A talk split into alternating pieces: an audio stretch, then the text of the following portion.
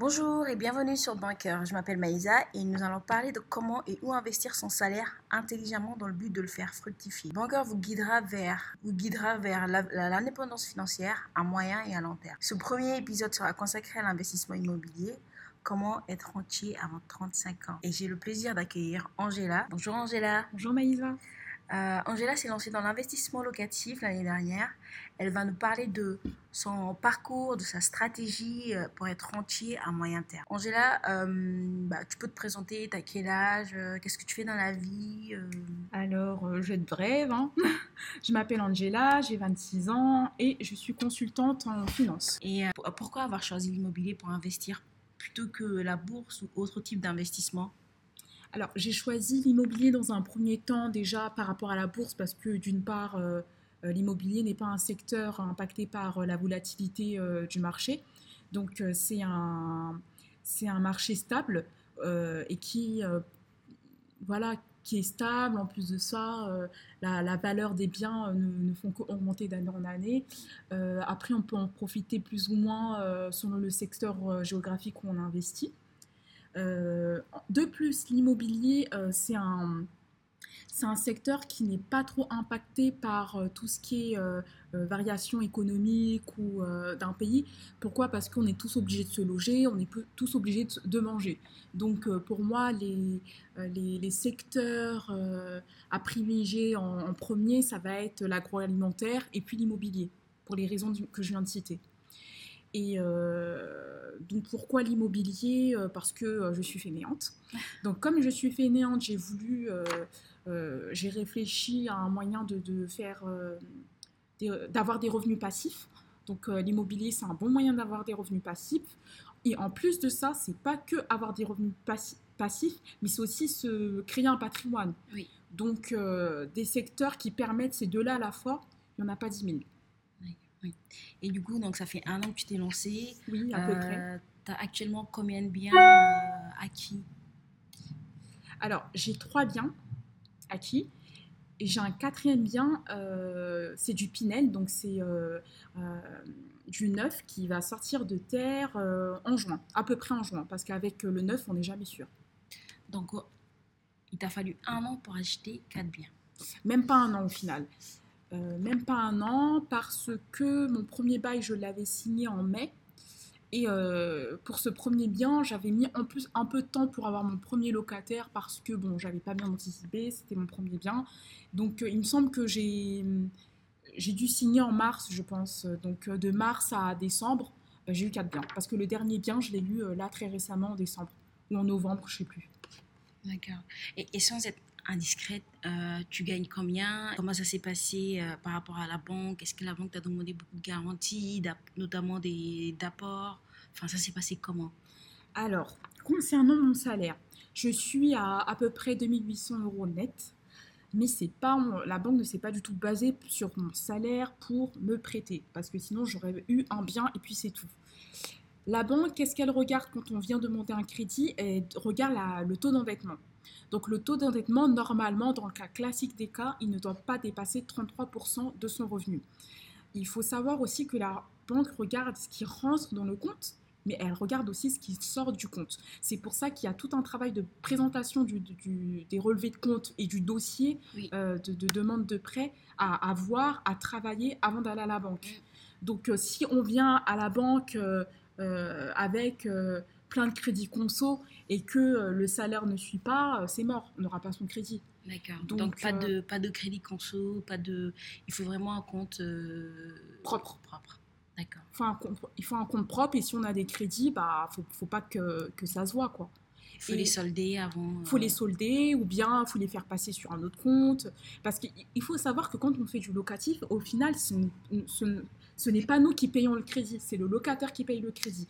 Et normalement, quand on a une bonne stratégie, le locataire paye le crédit et paye un petit peu plus, justement, même, enfin, oui, il doit payer beaucoup plus même pour pouvoir payer euh, les charges de copropriété, euh, pour pouvoir payer, je euh, je sais pas moi, la taxe, Les deux taxes, la taxe foncière et la taxe d'habitation, tout compris. Alors déjà, la taxe d'habitation, ça, c'est pas notre problème en tant que propriétaire parce que c'est le locataire qui le paye directement. Ce qui va être notre problème à nous en tant que propriétaire, ça va être la taxe foncière. Donc il faut prendre en compte quand on euh, quand on achète un bien, euh, le loyer euh, dans le secteur, la taxe foncière, il faut, vraiment prendre en compte toutes les charges pour pouvoir, pour pouvoir bien faire ses calculs et avoir un, revenu passif derrière. D'accord. Et euh, tu peux nous expliquer euh, comment as-tu procédé?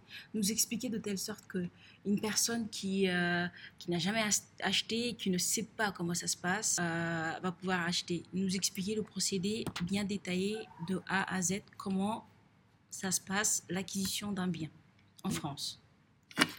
Alors, pour, pour se lancer dans le locatif, la première étape, ça va être la recherche du bien, bien évidemment. Moi, par exemple, le, site que je privilégie, c'est Se Loger.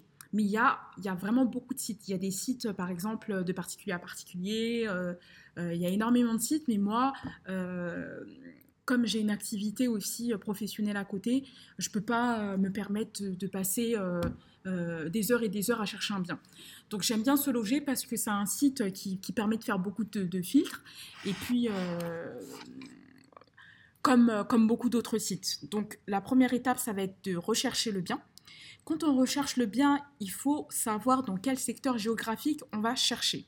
Donc une fois qu'on a son secteur géographique dans lequel on va, on va souhaiter euh, investir, il va falloir maintenant se pencher sur euh, la surface. Donc est-ce qu'on veut faire une colocation? Est-ce qu'on veut un grand appartement? Est-ce qu'on veut un T2 pour commencer? Donc déjà ça, ça va être un deuxième filtre. Après la zone géographique, ça va être la surface. Ou plutôt le nombre de pièces. Parce que la surface, c'est pas la peine d'en mettre une. Euh, on va plutôt dire le nombre de pièces. Donc, est-ce que pour commencer, on veut investir dans un studio? Est-ce qu'on veut investir dans un T2 Est-ce qu'on veut investir dans un T4 ou un T5 pour directement commencer avec une colocation? Une maison. Une maison. Oui, une maison. faire diviser en faisant des voilà. sudettes. Voilà. Pourquoi pas une maison? On va, on va parler aussi de, de, chaque inconvénient et chaque avantage dans, de, chaque type de, location. Le dernier critère que personnellement je, le dernier critère ça va être le budget. Donc on va mettre un prix maximum pour le nombre de pièces qu'on veut, qu'on veut. Et euh, à la suite de cela, donc déjà pour le budget, il va falloir faire des calculs. Euh, donc, on va falloir faire des calculs. Il y a euh, le site meilleurtaux.com qui est très bien pour calculer les mensualités de crédit avec ou sans apport, euh, avec le taux d'intérêt, etc., etc. Donc, euh, une fois qu'on connaît sa mensualité de crédit, on va comparer avec le loyer et, euh, et voir si c'est rentable ou pas. Voir si c'est rentable, voir si on a un cash flow positif. Et c'est comme ça qu'on va établir son budget. D'accord.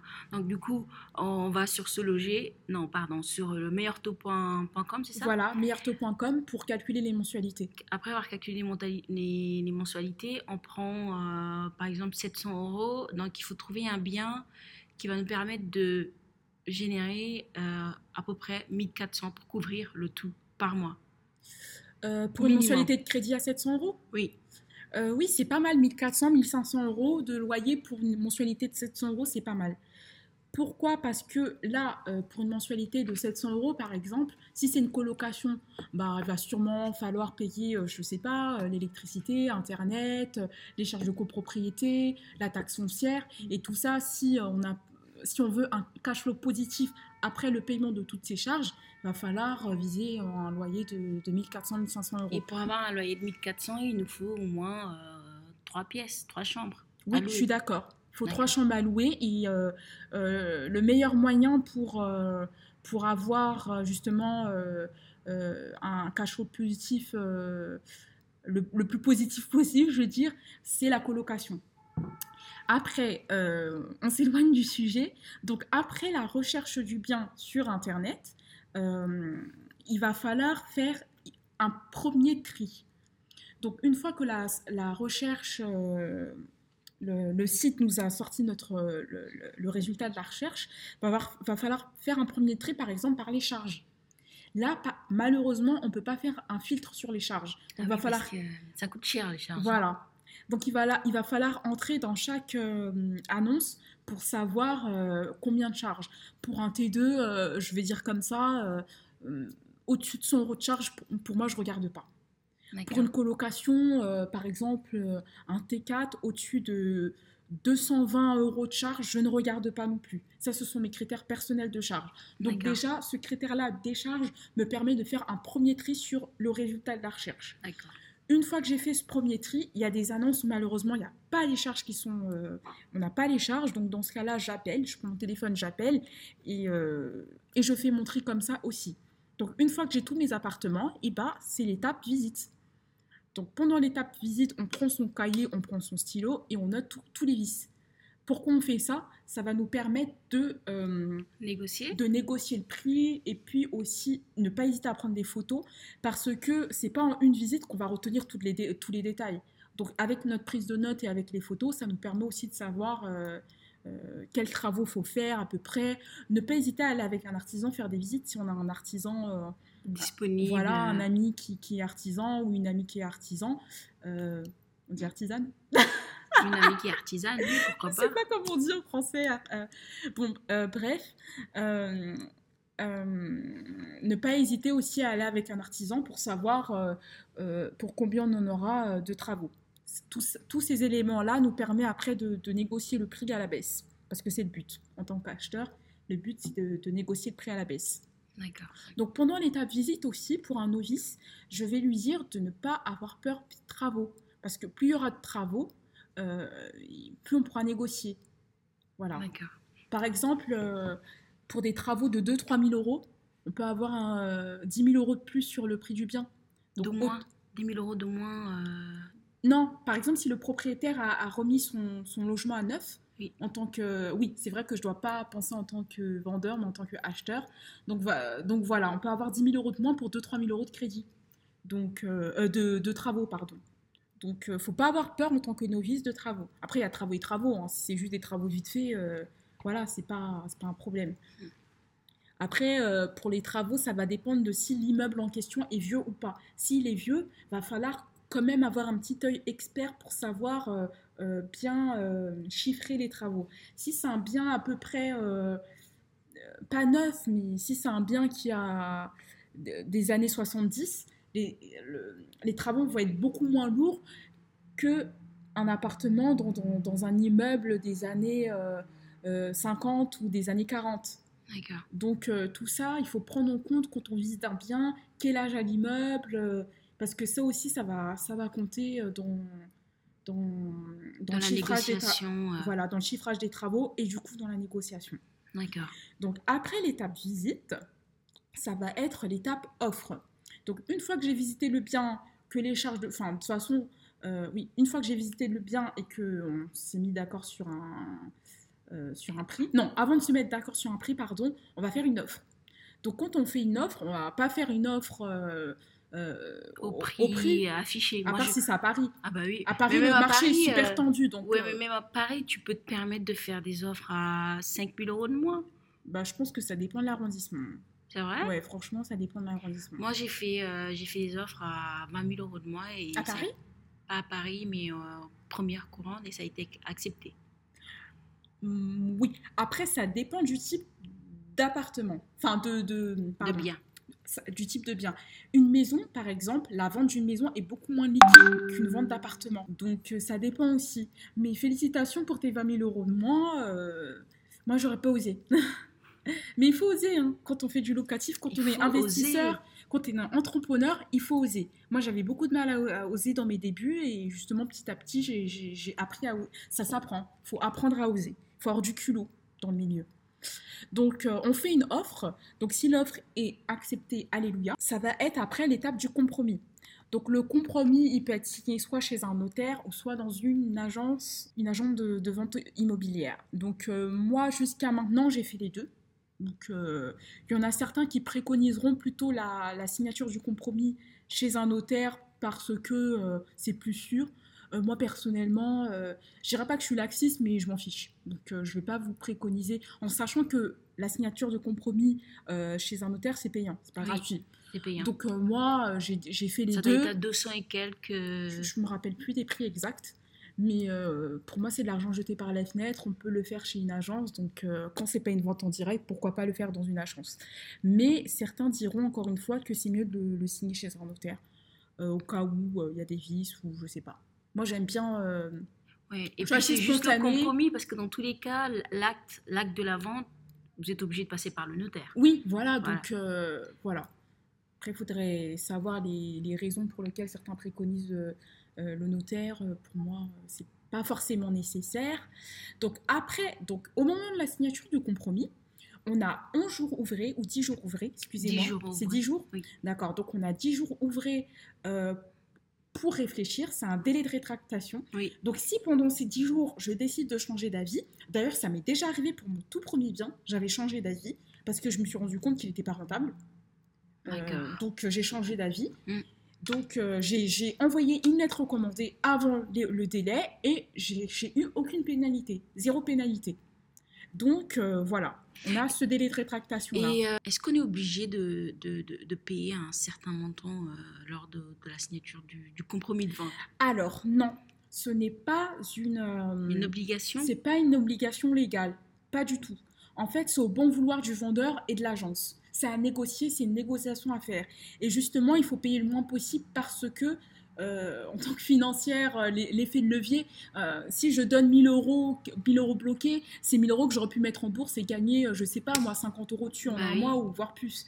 Donc moi, en tant que financière, je mettrai jamais, je mettrai toujours le, le, minimum. Il y a même un bien où j'ai payé 0 euros de, de, de, comment on appelle ça? Les frais de réserve Les frais de réserve. Je crois que c'est les frais de réserve. Oui, Il y a même un bien où j'avais payé 0 euros dessus. Donc ça, c'est négociable. D'accord. Voilà. Et, après l'étape du compromis, euh, ça se passe comment? Alors, d'abord, euh, après les délais de rétractation, euh, sur le compromis, il y aura un délai pour apporter les fonds. Donc, l'agence ou bien le vendeur en direct, peu importe le, canal de, de vente, va nous donner dans le compromis un temps précis pour amener les fonds. Donc ça peut être deux à trois mois. Il faut toujours négocier le plus de temps possible pour être zen dans sa recherche de, financement. On va parler de la recherche de financement plus en détail après. C'est bien d'anticiper cette étape-là pour être plus serein dans, dans sa recherche de financement. Parce que euh, pareil, dans, à cause de mon impatience, là, euh, j'ai eu de mauvaises surprises dans, dans l'étape de recherche de fonds, justement. Et j'ai raté une affaire à cause de ça. Donc, euh, au moment où on signe le compromis, toujours négocier le temps de... Euh, le, temps pour, euh, le temps le financements. le temps pour apporter le, le, financement le plus long possible. Et donc... Euh, donc en général, tout, tout, tout, dépend de la négociation. Donc on vous prendre trois mois comme, comme quatre mois. Il n'y a pas de non, délai. Quatre, non, quatre mois, moi j'ai jamais vu. Je pense pas que ça existe. En fait, ce qui se passe, c'est que on négocie deux trois mois. Après, par exemple, si on est en plein en pleine vacances d'été, faut, faut, faut, faut, faut utiliser, faut utiliser cet argument-là pour négocier. De toute façon, l'agence n'est pas là pour vous bloquer, lui, il est là pour vendre et pour avoir sa commission. Bah Donc, en général, d'emblée, il va vous donner le temps le plus long possible. Ça ne sera pas quatre mois. Moi, j'ai jamais vu ça. J'ai vu deux mois, trois mois, mais quatre mois, non. et après, les, après, le, après les, les trois mois, après avoir trouvé euh, des financements, ça se passe comment? On alors, trouve des financements Alors, déjà, ce qu'il faut savoir, c'est soit on trouve le financement dans ce cas-là, alléluia. Si on ne trouve pas le financement, il y, a, la possibilité de prolonger ce délai-là. Par contre, il faut bien faire attention aux dates, euh, bien prévenir euh, le vendeur ou l'agence avant la fin du premier délai pour pouvoir prolonger. Ça se prolonge. Si l'agence ou le vendeur voit que vous êtes de bonne foi, que vous êtes presque arrivé au bout et que euh, vous allez bientôt arriver à avoir ce crédit, sortir ce crédit, il ne va pas hésiter à signer la prolongation du, délai. Donc, euh, à la fin de... Du délai ça va, En fait, ça va prolonger. Donc, vous aurez un délai supplémentaire pour apporter les fonds. Si ce délai n'est toujours pas suffisant, dans ce cas-là, il va falloir prévenir le vendeur, écrire une lettre ou... Euh, il faut bien le faire avant la date. Parce que si vous ne le faisiez pas avant la fin du délai, le vendeur est en droit de vous réclamer des pénalités. 10%. Et, et, les 10%, on les paye quand exactement? Bah, En fait, en réalité, ça se passe presque pas. Pourquoi? Parce que en fait, pour ce faire, il faudrait que le vendeur vous poursuive en, en, justice et pendant tout ce délai-là, il ne pourra pas vendre. Donc, euh, aucun vendeur ne le, ne le, fera au final. c'est pour vous dire. Je pense que c'est très très marginal. Et après, avoir trouvé, euh, et après avoir trouvé le, les financements, oui. On, passe chez le notaire. On passe chez le notaire, on signe compromis, euh, euh, pardon, on signe l'acte de vente, il vous donne vos clés, tout le monde est content, et après, vous, c'est une nouvelle étape pour vous. Donc, mais ça, c'est dans l'ancien. Et dans le neuf, ça se passe comment? Alors, dans le neuf, quand on signe chez le notaire, le bien n'est même pas encore sorti de terre, donc on n'a pas les clés. Donc euh, moi, quand j'ai euh, fait mon Pinel, ce qui s'est passé, c'est que je suis passée chez le notaire signé. Euh, on m'a pas donné mon acte de vente tout de suite, je crois. Si, on m'a on a, on donné un acte de vente temporaire, je sais plus comment ça s'appelle, et l'acte de vente, l'acte de vente, on me l'a envoyé après, non? En tout cas, on nous donne bien un papier qui stipule que maintenant on est propriétaire du bien, mais les clés, ben, on les aura quand le bien sortira de terre. Et bien sûr, quand le bien sort de terre, on visite le bien pour voir s'il n'y a pas de vis, de, de, de, de, fabrication, etc., etc. Et puis s'il y a des vis, euh, on, a, on a un petit délai pour, euh, pour notifier les vis, justement. Voilà, et, et on a 10 ans de garantie euh, au niveau des, des travaux. S'il y a des, des, des, des problèmes, on peut signaler le, le promoteur. Oui, euh, par contre, pour les 10 ans, ça va pas être sur les petites, les petites choses qui s'usent vite. Je pense que c'est plus sur le gros œuvre. Je ne me suis pas vraiment penchée sur le sujet, mais pour les 10 ans, je pense que ça va être sur le gros œuvre. Par exemple, si l'isolation a été mal faite, bah ça c'est euh, clairement un défaut, défaut qu'on n'aurait pas pu voir justement pendant le petit délai de, pendant le petit délai, on peut notifier les, les vis. Merci de nous avoir écoutés et euh, nous allons revenir euh, au deuxième épisode pour parler euh, de, de comment, comment acquérir quatre biens en peu de temps. À bientôt